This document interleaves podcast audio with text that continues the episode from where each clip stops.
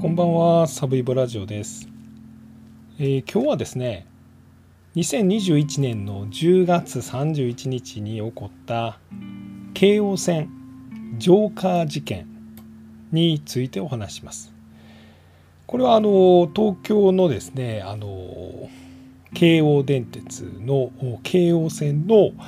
電車の中でですね、10月31日これ2021年なんで今から2年前ですね。あのハロウィンのタイミングでですね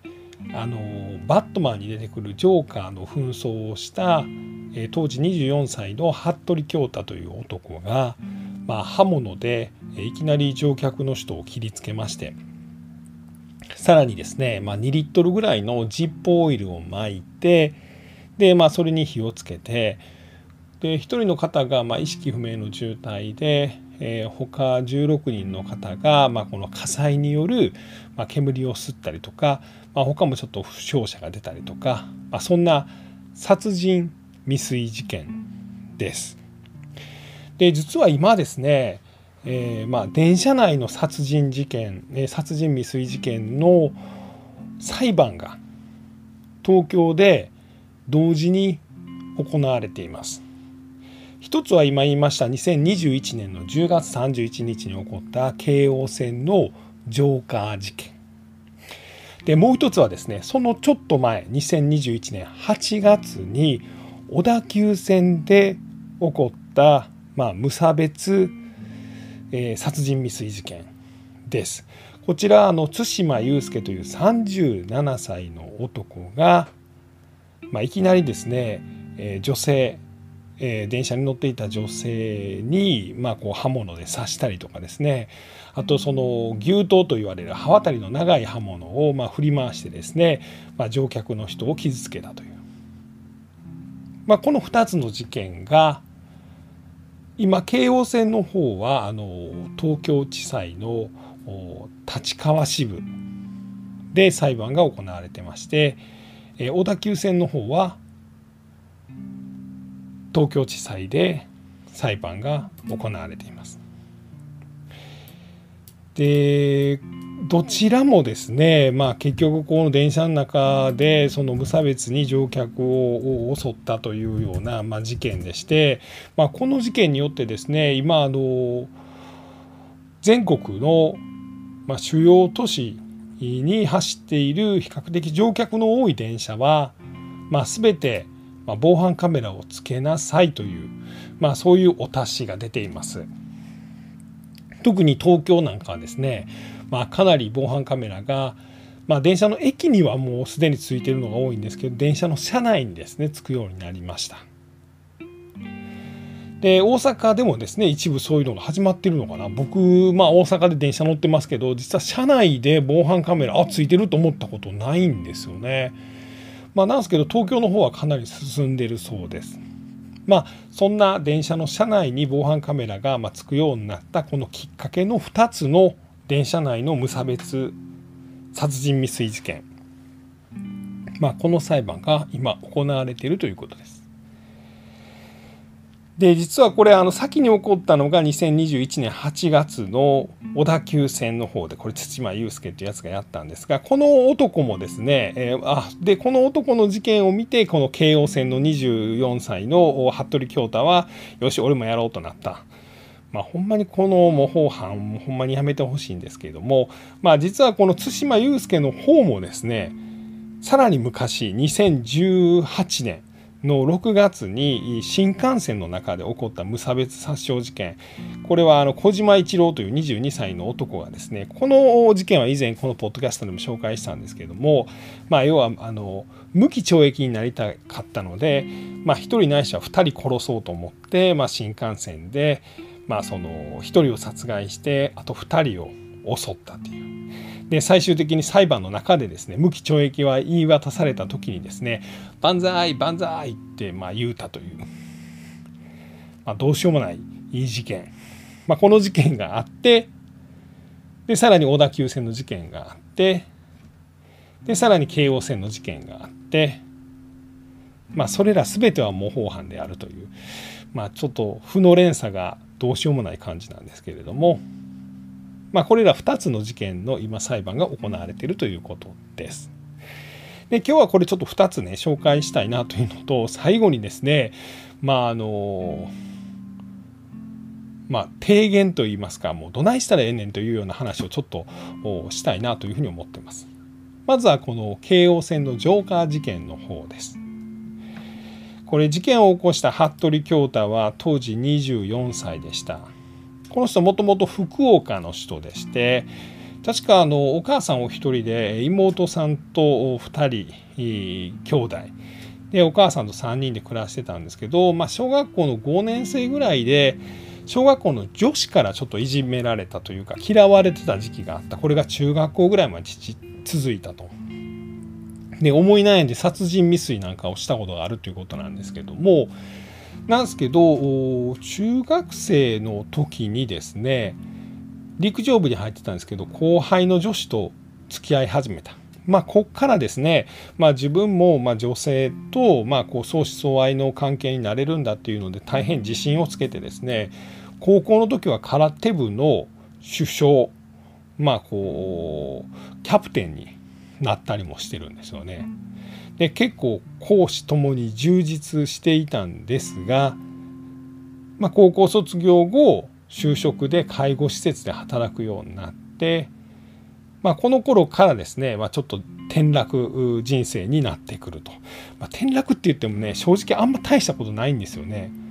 まあそのこの介護施設でちょっと人間関係がうまくいかなくなって、まあ、辞めましてでその後コールセンターなんかでアルバイトを始めます。でその間もずっと中学校から付き合ってた彼女はですね、まあ、長い間9年間ぐらい付き合ってたんですけれども、えー、急にですね、まあ、この服部京太の誕生日11月やったらしいんですけども、まあ、もう別れへんと、まあ、いうことが言われた。この時ですねこれ犯人がおそらく23歳ぐらいかな。になった。もしくは24歳の誕生日がどっちかぐらいなんです。もう別れへんと。私ら9年付き合っててんけどうん、ちょっと違うかもしれない。っていうので別れた。で、まあ実は結婚を前提に同棲してたんですけど、まあ別れちゃった。で、その後ですね、まあその次の年の5月ですね、まあちょっと仕事関係でトラブルなんかがあった。まあそんな時に、まあ前の彼女何してんのかなと思って SNS で見てたらですね、えー、元カノ結婚してるやんとなった。まあ、別れてからもう1年ぐらい近く経っているわけなので、まあ、1年も経ってないかな半年ちょっとぐらい経ってたんですけど、まあ、結婚してた、まあ、それに驚いたと。もう自分なんて生きる価値がない。もともといじめられて自殺未遂をしようとした時にですね、まあ、した時にですね、まあ彼女が自分のことを好きになってくれて気持ちを取り戻した、自信を取り戻した。その彼女に、まあ別れを切り出されて別れて、で、彼女は別の男と結婚した。で、こうなったら死ぬしかないとなって、まあ、自暴自棄を起こして、まあ、さあの自殺未遂なんかもしたんですが死ねなくてでその頃やってたですね「まあ、ジョーカー」という、まあ、映画僕もあれ見ましたけど、まあ、バットマンの敵役のジョーカーですよね。ピエロの形をしてですねもう自分の口がこうなんかこう常に笑ってるようなメイクをしてですね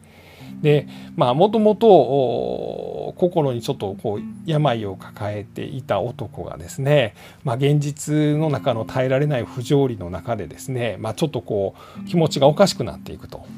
でまあこうテロのようなことをしだしてですね。でそのテロ行為にまあその住民というかまああの、まあ、多くの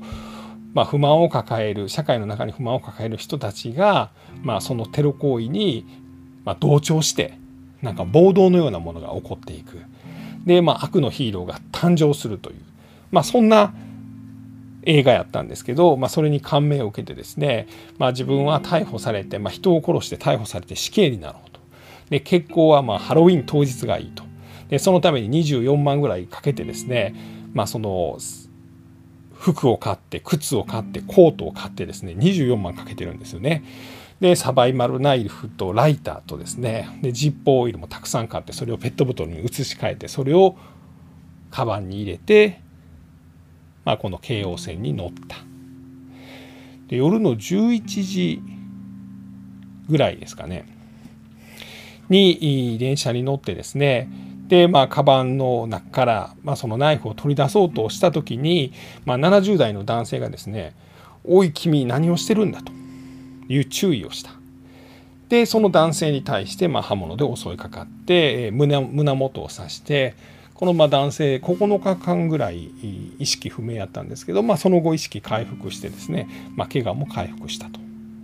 まあ、なんですけど同時にですねこのジップオイルを巻いて火をつけてまあそんなこんなで17人ぐらいの方がまあ何らかのその、まあ、怪我をしたということで逮捕されて裁判になっているということです。でスマホのメモにはですね、まあ、10人以上は殺すぞとか、まあ、サバイバルナイフで刺すんだとか。で刺してから適当なところにライターオイルを巻いて火をつけるんだとか、まあ、そんなことを書いていたっていうので、まあ、大量殺人を狙った事件だということで、まあ、今検察とま弁護側がまこの量刑に対してま争っていると、まいうことです。で、えっと、7月の31日ぐらいまでですね東京の東京地裁の立川支部で、えー、裁判が行われています、えー、今日がですね7月の5日なんですけど次の裁判は7月11さらに7月127月13で7月の18202131と行われますので、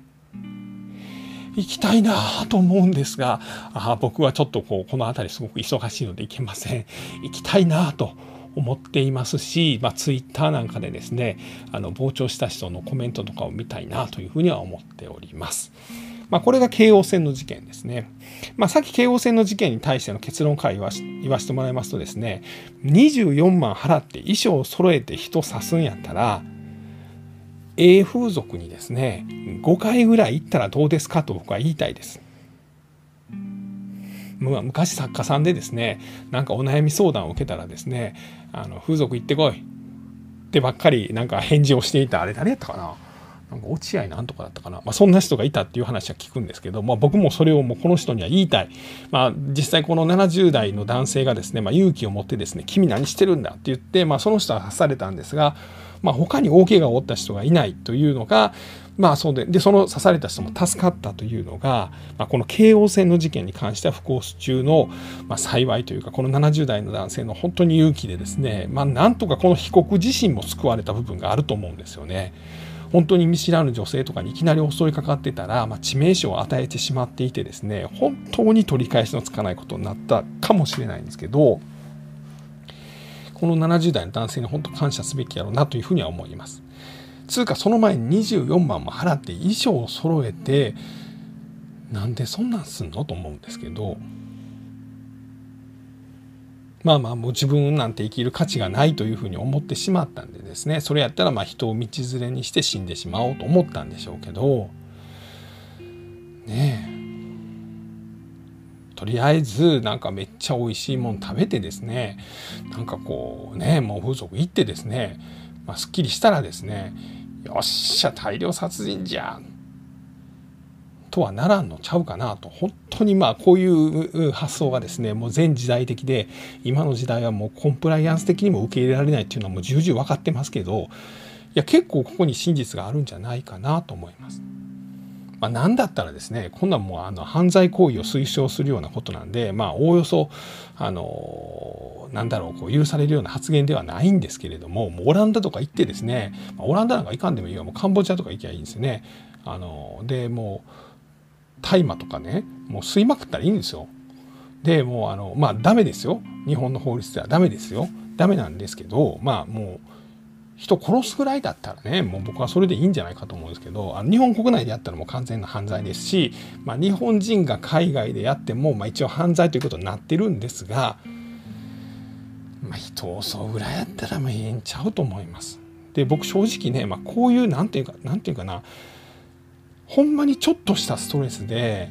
自暴自棄になってですね、まあ、ちょっとしたかどうかっていうのはま本人次第なんで、まあ、僕には計り知れないですけれども9年間付き合ったこう彼女さんと別れた、まあ、大変ショックやったでしょう。でその方がもう二度と自分の元には戻ってこないと思った。誰か他の方と結婚された。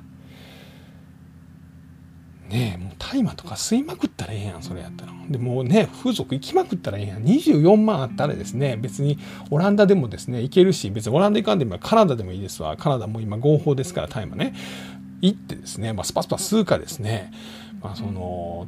この方は福岡ですか？もう福岡じゃないですか。もうなあの熊本のねあれブルーシャトーとか今あるんですかね？ちょっと僕知りませんけど、まあ、そういうとこ行ってですねもう金使いまくったらいいじゃないですか。でも全部なくしてですね。で彼女にはなんかおめでとうかなんかね別に手紙も電話もせんでいいですけどおめでとうっていう気持ちを持ってですねやったらいいんじゃないかなというなんかすいませんちょっと急にテンション上がってしまいました。で続いてはですねその前に起こった事件です。これ2021年の同じ年のですね8月に起こったえ小田急線の無差別殺人未遂事件です。え、この事件は、まあ、犯人がですね当時37歳かな、え、これ裁判になった今37歳なのかな。だから当時35歳ですかね。対馬悠介という男が、え、牛刀という刃渡りがあれ20センチぐらいあるのかな。とってもこう長い包丁を持ってですねこの夜の8時半ぐらいに小田急線の車内でですね乗客10人に対して、まあ、包丁で刺すなどを行ったと。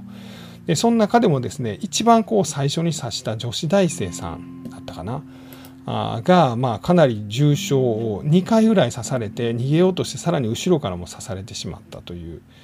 まあ、そういう事件ですね二十歳の女子大生の方ですね。でそこからまたそのこの牛刀をこうガンガン振り回したもんで、まあ、そのそれのそれに手が当たったりとかですね肩が当たったりとかですねで切られてしまった人がこれ十数人ぐらいいたということです。でさらにこの対馬悠介はですねえこの小田急線の電車の中にこのサラダ油を巻いてですねでライターで火をつけようとしたと。まあ、なんですけどサラダ油は巻いても火はつきません。あのジップオイルは巻いたら巻いてライターで火をつけたらつきますけど、まあ、なんでその放火の部分では、まあ、あの放火に至らなかったと、まあ、いうことです。でこの対馬悠介に対しての裁判は今東京地裁で行われています。これがですね7月の7日までに終わるのかな？えっ、と今すでに12345回裁判が行わ7回裁判が行われてますね。で多分これは7日にいいかな？7日に判決が下されるということです。でこの対馬祐介の方はですね、まあ、ちょっと先ほどの男、えっと、服部京太とはですねちょっと動機がまあ複雑というかちょっとあの精神的に錯乱してたところもあると思います。この人ねもともとですね、まあ、躁うつ病みたいな人やったんですよね。えー、双極性障害だったかな、まあ、ものすごいテンションの高い時とものすごいテンションの低いところが時交互にやってくるっていうタイプの人です。でもともとですね高校も、まかなり優秀な高校に通っていてで、えっと、大学もですね中央大学の理工学部に入ってるんですよね。で、まあ、中退しちゃうんですけれども。で顔もですね、まあ、元サッカー部ということで結構イケメンで、まあ、ナンパがとっても大好きでですね、まあ、いわゆるナンパ師であったと。で、えっと、残ってる写真とかもとにかくチャラい感じです。で海外旅行行ってですねイタリアとかでもまナンパをしていたっていうような本当に女の人が好きやった。なんですけど大学を卒業してからですね、まあ、ちゃんと就職ができなかったっていうのもあって、まあ、ちょっと氷河期の最後ぐらいなんですかねまあ、こうアルバイトとか派遣社員とかで、まあ、職を転々と転々として、まあ、最後は生活保護で月10万ぐらいのお金をもらって暮らしていた。で、まあ、最後の最後ですね新宿の方で、まあ、万引きをしましてで警察のご厄介になります。でまあそんなこんなで、まあ、自分の中にですね鬱屈とした感情まあ世の中の例えばですねコンビニとかでアルバイトをしていたら買い物に来る女の人とかはカードを持っていてそれでまあいろんな好きなものを買う、まあ、当たり前なんですけど、まあ、その当たり前がこの対馬から見ればですね、まあ、自分はずっとその梱包の工場で働いてたり、まあ、温泉の住み込み従業員でパソコン工場で働いたりとかコンビニ店員とかしたりとかですねパン工場で働いたりとかしてて自分は稼ぎが少ないからカードなんか持てなかったと。まあどの仕事も長くちゃんと続けたカード持てるんですけどね、まあ、この人は辞めてしまうので持てなかったと思って幸せそうにしてる女たちが嫌だったと。でまあまあナンパとかした時もですね、まあ、ナンパはですね僕もまあ結構したことあるんで分かるんですけど、まあ、女性からは本当に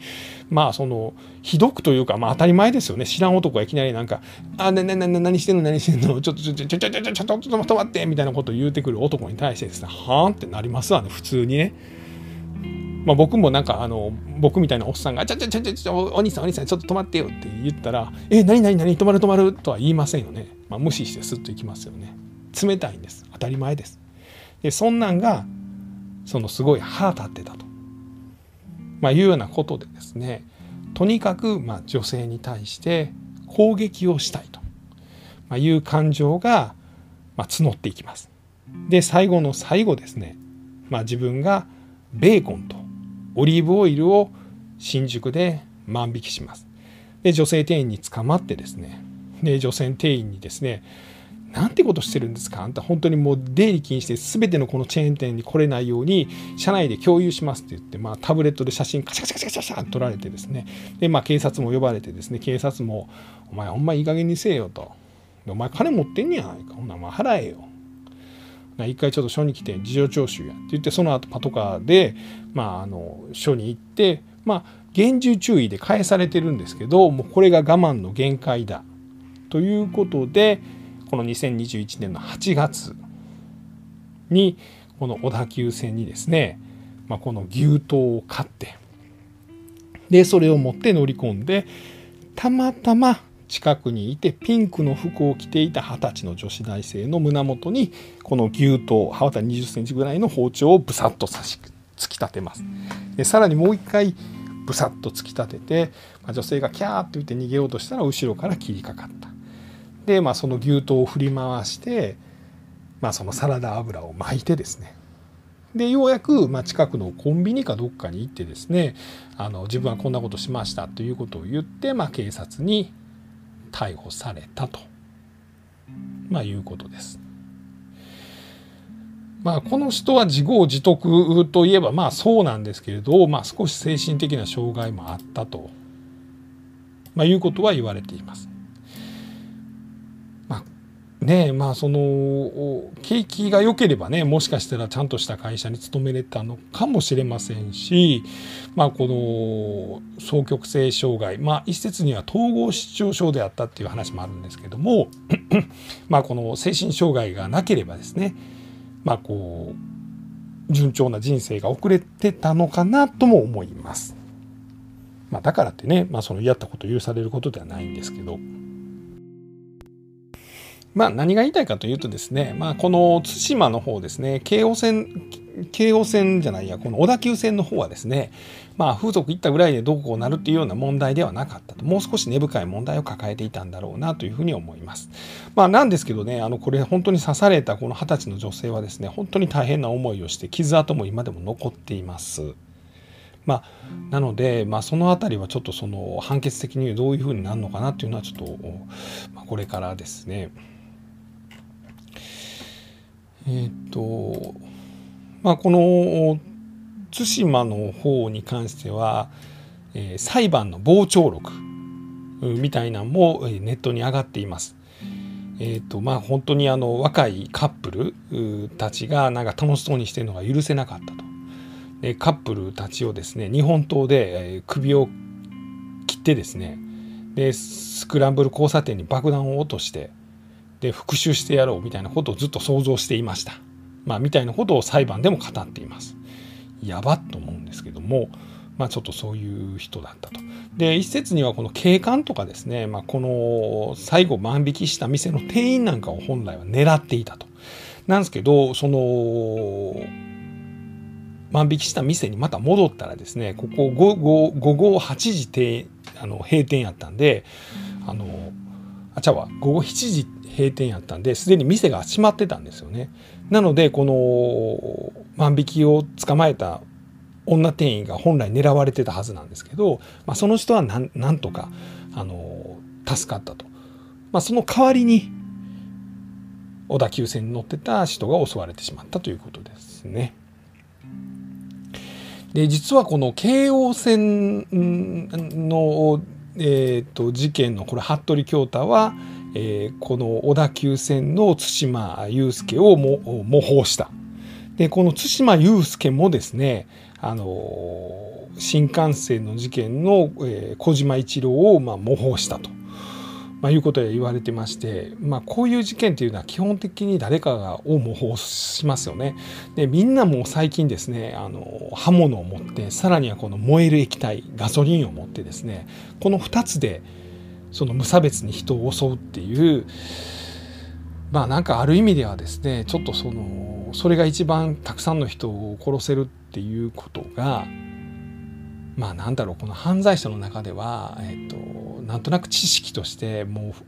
広まってしまっています。あの大阪でもですねあの北新地のあの心療内科クリニックで起こった事件ですよねあれも二十何人の方が亡くなりましたけどそういう事件であるとかですねあの京都アニメーション事件ですよねあれもまあもうぼちぼち裁判が始まるかって言われてるんですけどあれもまあガソリンをまいて燃やしたことによってたくさんの人が亡くなりました。でこういう事件は残念ながらですねこれからも確実に繰り返されると思います。ので、まあ、そういう場所にいたらですね、まあ、警戒するしかないでももうそれねどうやって防げんねんっていうのはちょっと難しいんですけども、まあ、今ですね、まあ、こういう裁判が行われてますので、まあ、興味のある方はでお近くにいらっしゃる方は、えー、と小田急線の方は、えー、東京地裁の方でで京王線の方は東京地裁の立川支部の方で、えー、裁判やってますので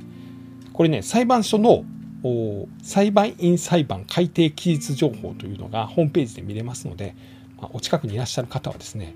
まあ、大体見に行きにくい時間です。あの午前10時からとかなんでもう仕事しててどうやって行けんねんっていう感じなんですけど、まあ、興味のある方は行ってみられてはいかがでしょうか。えー、今日はですねえー、電車内の無差別事件についてお話をさせていただきました。ありがとうございました。